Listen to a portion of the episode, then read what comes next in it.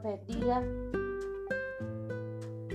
En este nuevo podcast vamos a hablar de algo, aparte de leer lo que es Génesis capítulo 7, vamos a hablar de algo que es muy importante para mí, que es el Espíritu Santo.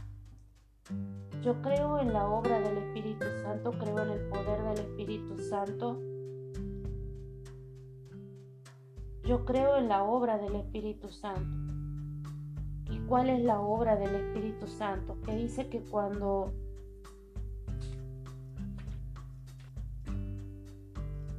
que cuando Él venga convencerá al mundo de su error en cuanto al pecado, a la justicia y al juicio, en cuanto al pecado porque no creen en mí, por, en cuanto a la justicia porque voy al Padre y ustedes ya no me podrán verme y en cuanto al juicio, porque el príncipe de este mundo ya ha sido juzgado.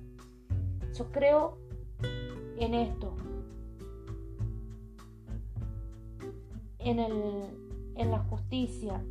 Yo creo en esto, en la obra. Dice que esto habla, esto lo vemos en el libro de Juan, capítulo 16, a partir del versículo 5 que dice que era necesario que Cristo Jesús partiera para que Dios Todopoderoso enviara al Consolador, al Espíritu Santo.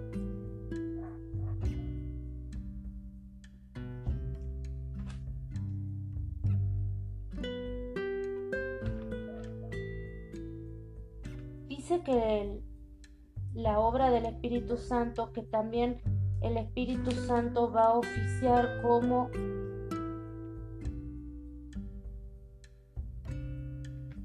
¿cómo les puedo decir?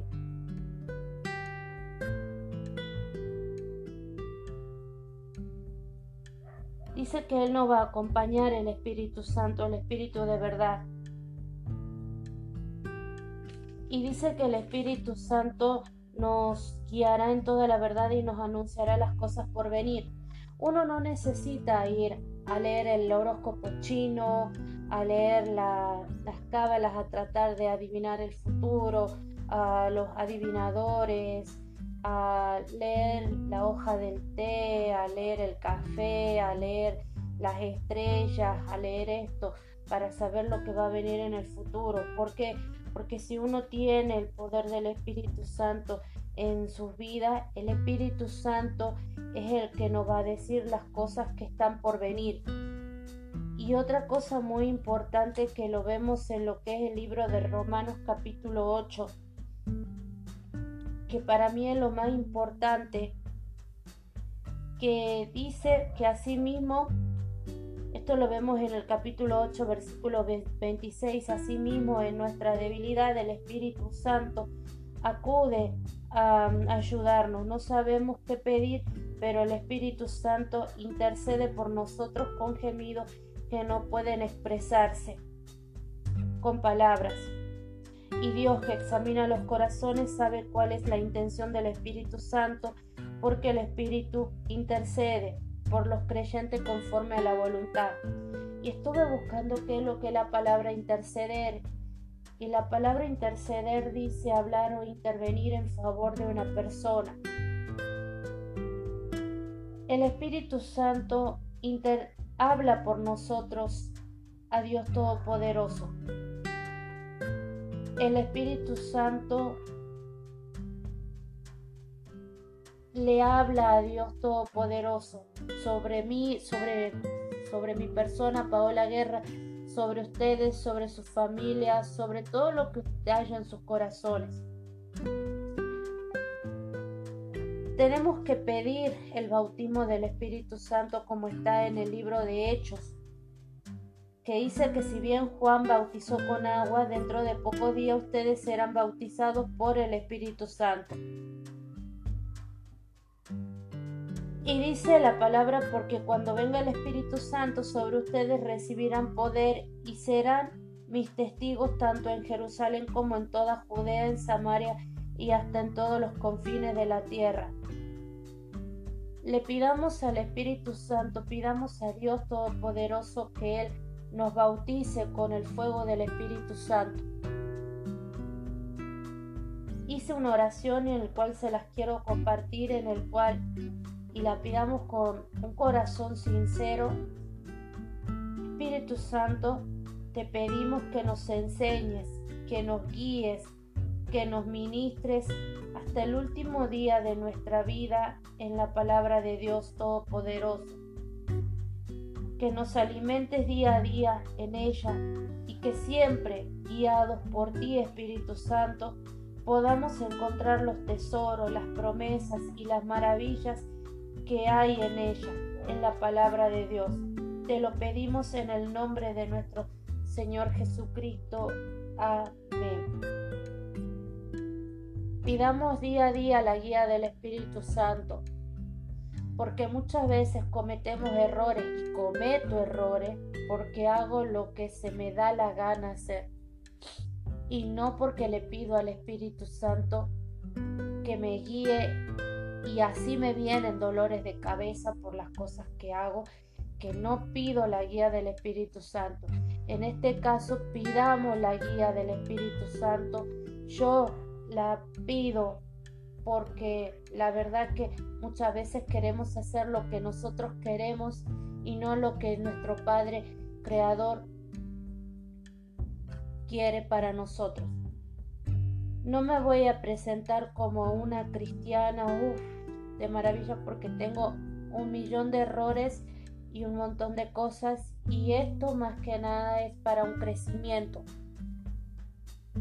Que así como que ustedes con esta lectura me ayuden a crecer y que podamos crecer juntos en la palabra de Dios Todopoderoso y que seamos guiados por el Espíritu Santo. Ahora sí, vamos a lo que sería la...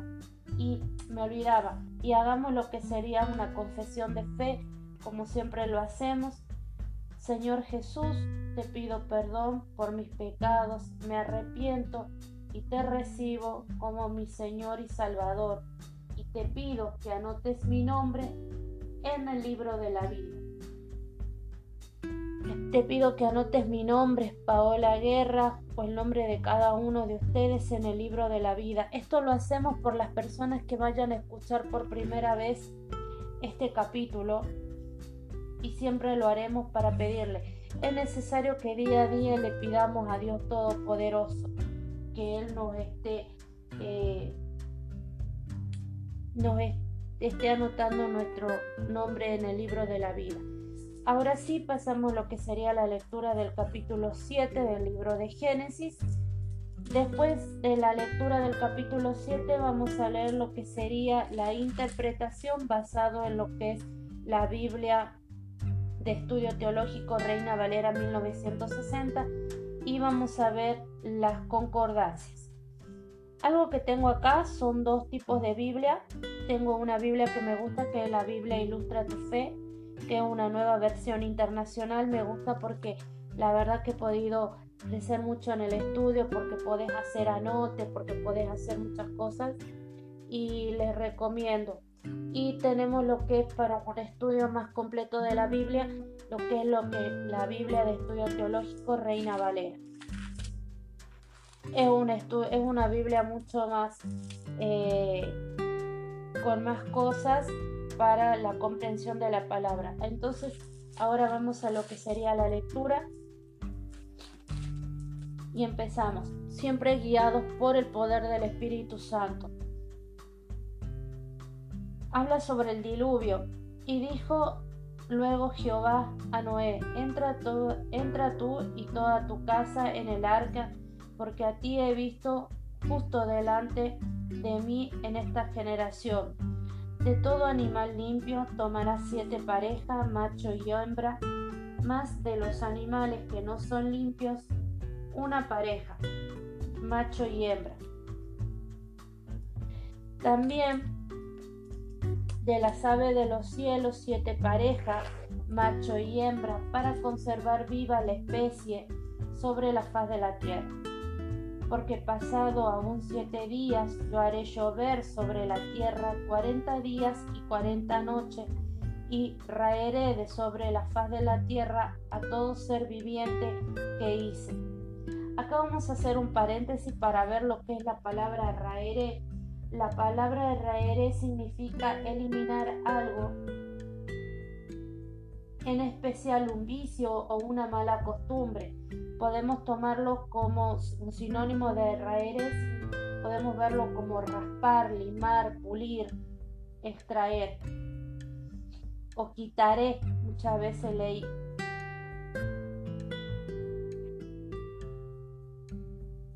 de sobre la faz de la tierra todo ser viviente que hizo, e hizo Noé conforme a todo lo que le mandó Jehová. Era Noé de seiscientos años cuando el diluvio de las aguas vino sobre la tierra, y por causa de las aguas del diluvio entró Noé al arca, y con él sus hijos, su mujer y las mujeres de sus hijos.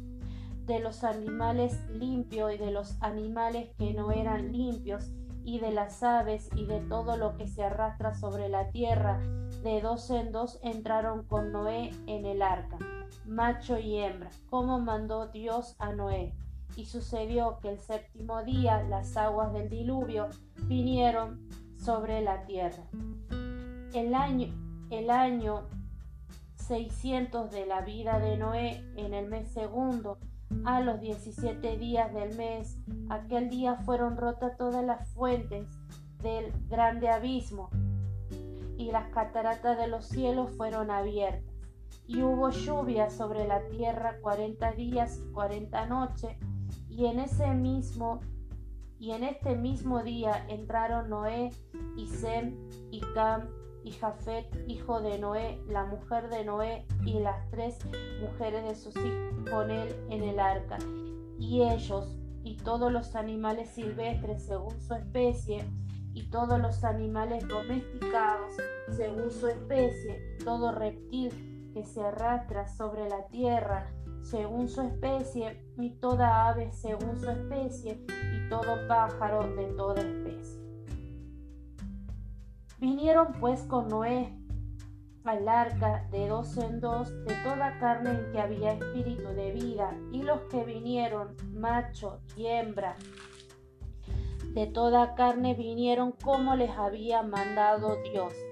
Y Jehová les cerró la puerta y fue el diluvio cuarenta días sobre la tierra, y las aguas crecieron y alzaron el arca y se elevó sobre la tierra, y subieron las aguas y crecieron en gran manera sobre la tierra, y flotaba el arca sobre la superficie de las aguas, y las aguas subieron mucho sobre la tierra, y todos los montes altos que había debajo de todos los cielos fueron cubiertos. Quince codos más altos subieron las aguas después que fueron cubiertos los montes.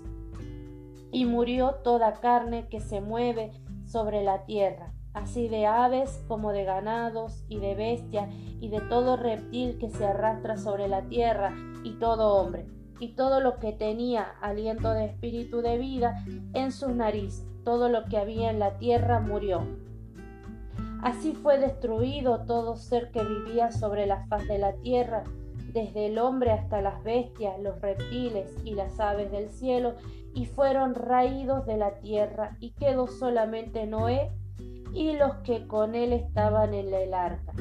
Y prevalecieron las aguas sobre la tierra ciento cincuenta días. Ahora vamos a lo que sería la interpretación del libro del capítulo 7 y empezamos. Del versículo 1 al 5.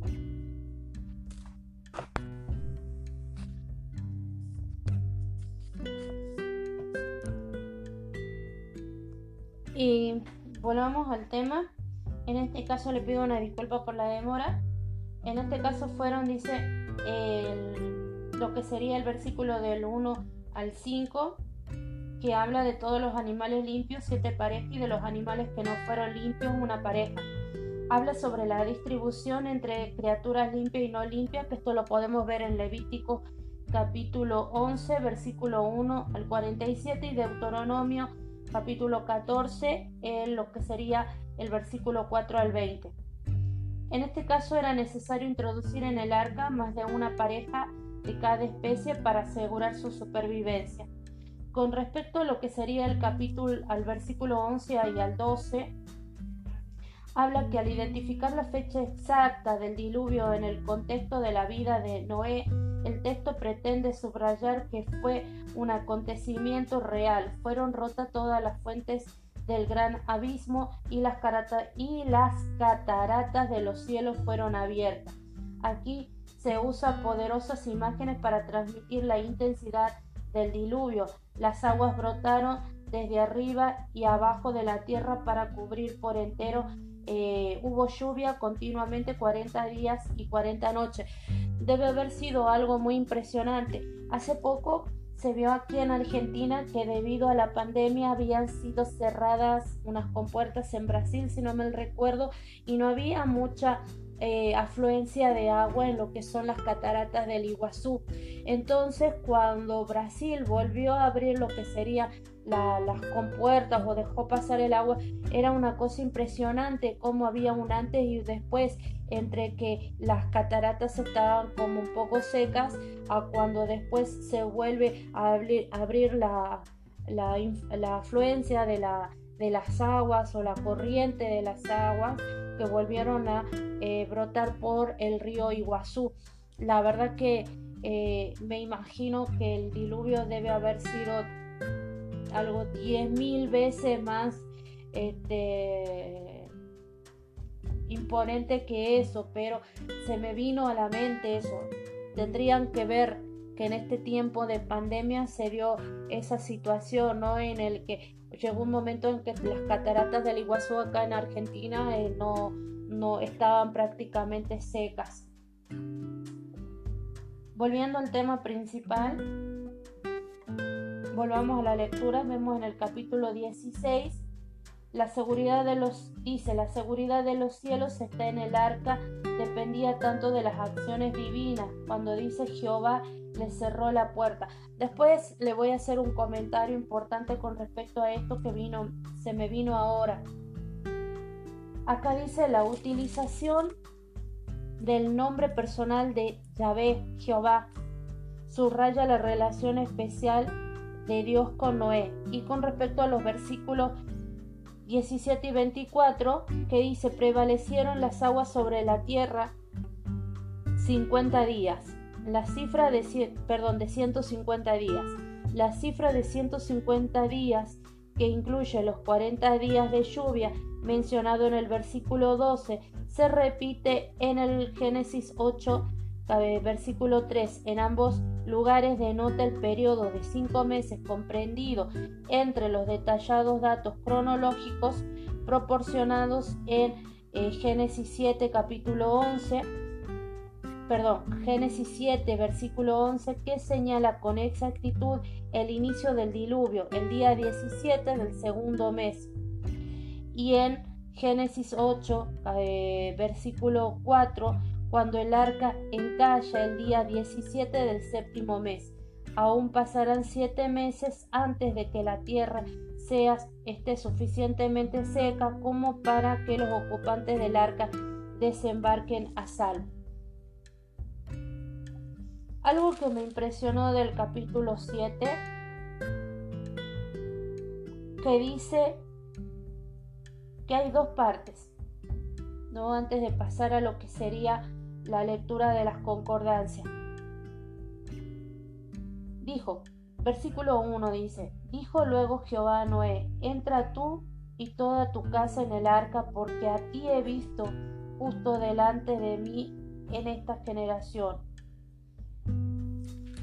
y más adelante lo podemos ver en, en, el, en el versículo 18, y Jehová cerró las puertas.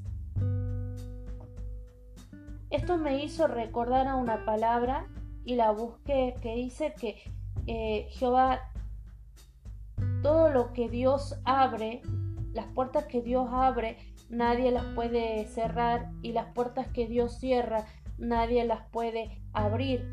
Esto lo busqué y vi que estaba en Génesis capítulo 3, versículo 7, y es cuando Dios le habla a la iglesia de Filadelfia y dice, escribe al ángel de la iglesia de Filadelfia, Esta dice esto dice el santo, el verdadero, el que tiene la llave de David, el que abre y nadie puede cerrar, el que cierra y nadie puede abrir.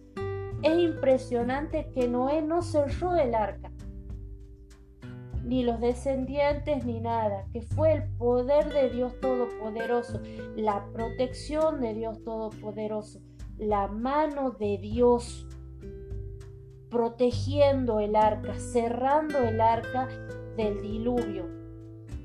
En estos momentos estamos viviendo a nivel mundial una situación con el coronavirus en el cual hay gente que está muriendo por esta enfermedad. Eh, hay gente que las economías se está viniendo abajo de varios países hay mucha incertidumbre con respecto a que este, muchos puestos de trabajo fueron cerrados, el sistema de salud se ve desbordado. Pero lo importante de acá es pedir la mano poderosa de Dios.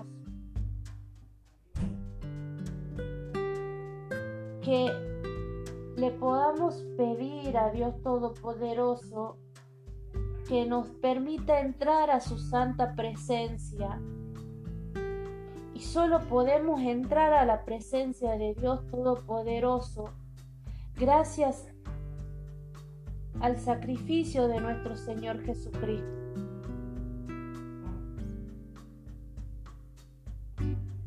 Él es el que partió el velo y que permitió que podamos entrar al lugar santísimo pidamos que, que Jehová de los ejércitos, que Jehová Dios Todopoderoso, marque los dinteles de nuestras casas con la sangre del cordero y que le cierre la puerta a todo espíritu de muerte, a todo espíritu de destrucción, a todo espíritu de enfermedad, a todo espíritu de pobreza, a todo espíritu. Que sea Dios Todopoderoso cuidándonos, guardándonos, protegiéndonos, libertándonos, como cuando lo, cuidó y lo protegió a Noé y a su familia. Que Dios Todopoderoso tenga misericordia de nosotros. Que la misericordia de Dios Todopoderoso esté sobre nuestras cabezas sobre las cabezas de nuestros familiares, de nuestros seres queridos. Y que Jehová Todopoderoso unja nuestras cabezas con aceite fresco. Pidámosles a Dios, a Jehová, que cierre la puerta a toda enfermedad, a toda destrucción, y si vamos a hacer una concordancia, podemos hacer una concordancia cuando estaba Moisés, en el tiempo de Moisés, cuando dice que el espíritu de muerte rondaba y se estaba llevando a los primogénitos de Egipto y que Dios mandó a que marquen los dinteles con la sangre de un cordero que fue sacrificado. ¿Qué mayor sacrificio que el que hizo nuestro Señor Jesucristo por nosotros en la cruz del Calvario, que fuimos comprados a precio de sangre? Pidámosle a Dios Todopoderoso que, que marque nuestras casas, nuestras familias, eh, nuestras pertenencias, que marque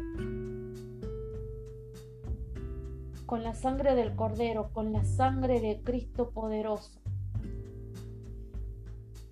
y que así como protegió a Noé nos esté protegiendo en estos días y que como dice la palabra Jehová cerró la puerta. Como dice Apocalipsis 3:7, este dice el santo, el verdadero, el que tiene la llave de David, el que abre y nadie puede cerrar, el que cierra y nadie puede abrir. Y busqué qué es la llave de David, y la llave de David era una llave que daba acceso al tesoro del rey David, que tiempo después el rey Salomón utilizó para crear, para construir el templo de Jehová. Que podamos tener acceso a los tesoros. ¿Y qué mayor tesoro que la palabra de Dios Todopoderoso, que las promesas de Dios Todopoderoso para nuestras vidas? Los invito, los conmino, los aliento,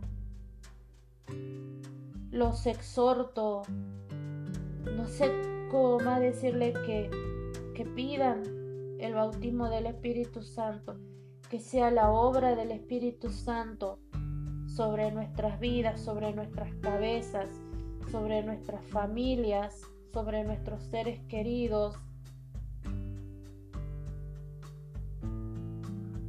Y que sea el Espíritu Santo obrando, intercediendo, hablando,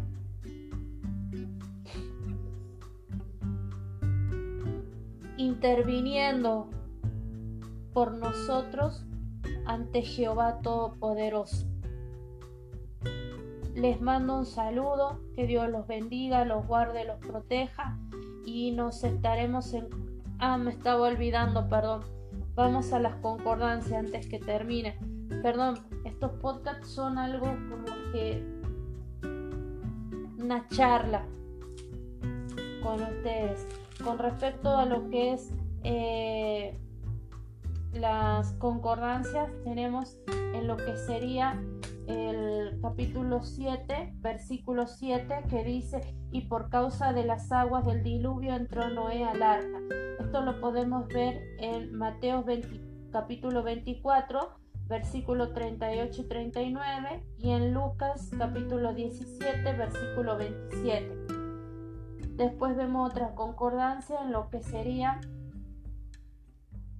el versículo 11 que dice, el año 600 de la vida de Noé, en el mes segundo, a los 17 días del mes, aquel día fueron rotas todas las fuentes del grande abismo y las cataratas de los cielos fueron abiertas.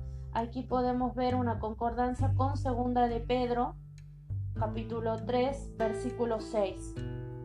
Y bueno, esto fue todo por el día de hoy. Que Dios los guarde, los proteja, estén donde estén. Y que esta palabra de Dios Todopoderoso y que Dios Todopoderoso nos bautice con el poder del Espíritu Santo para que la palabra de Dios Todopoderoso llegue hasta los confines de la tierra en el nombre de nuestro Señor Jesucristo. Amén. Les mando un beso. Que Dios los bendiga, los guarde y los proteja siempre, en todo tiempo y en todo lugar. La gloria sea al Santo de Israel. Amén.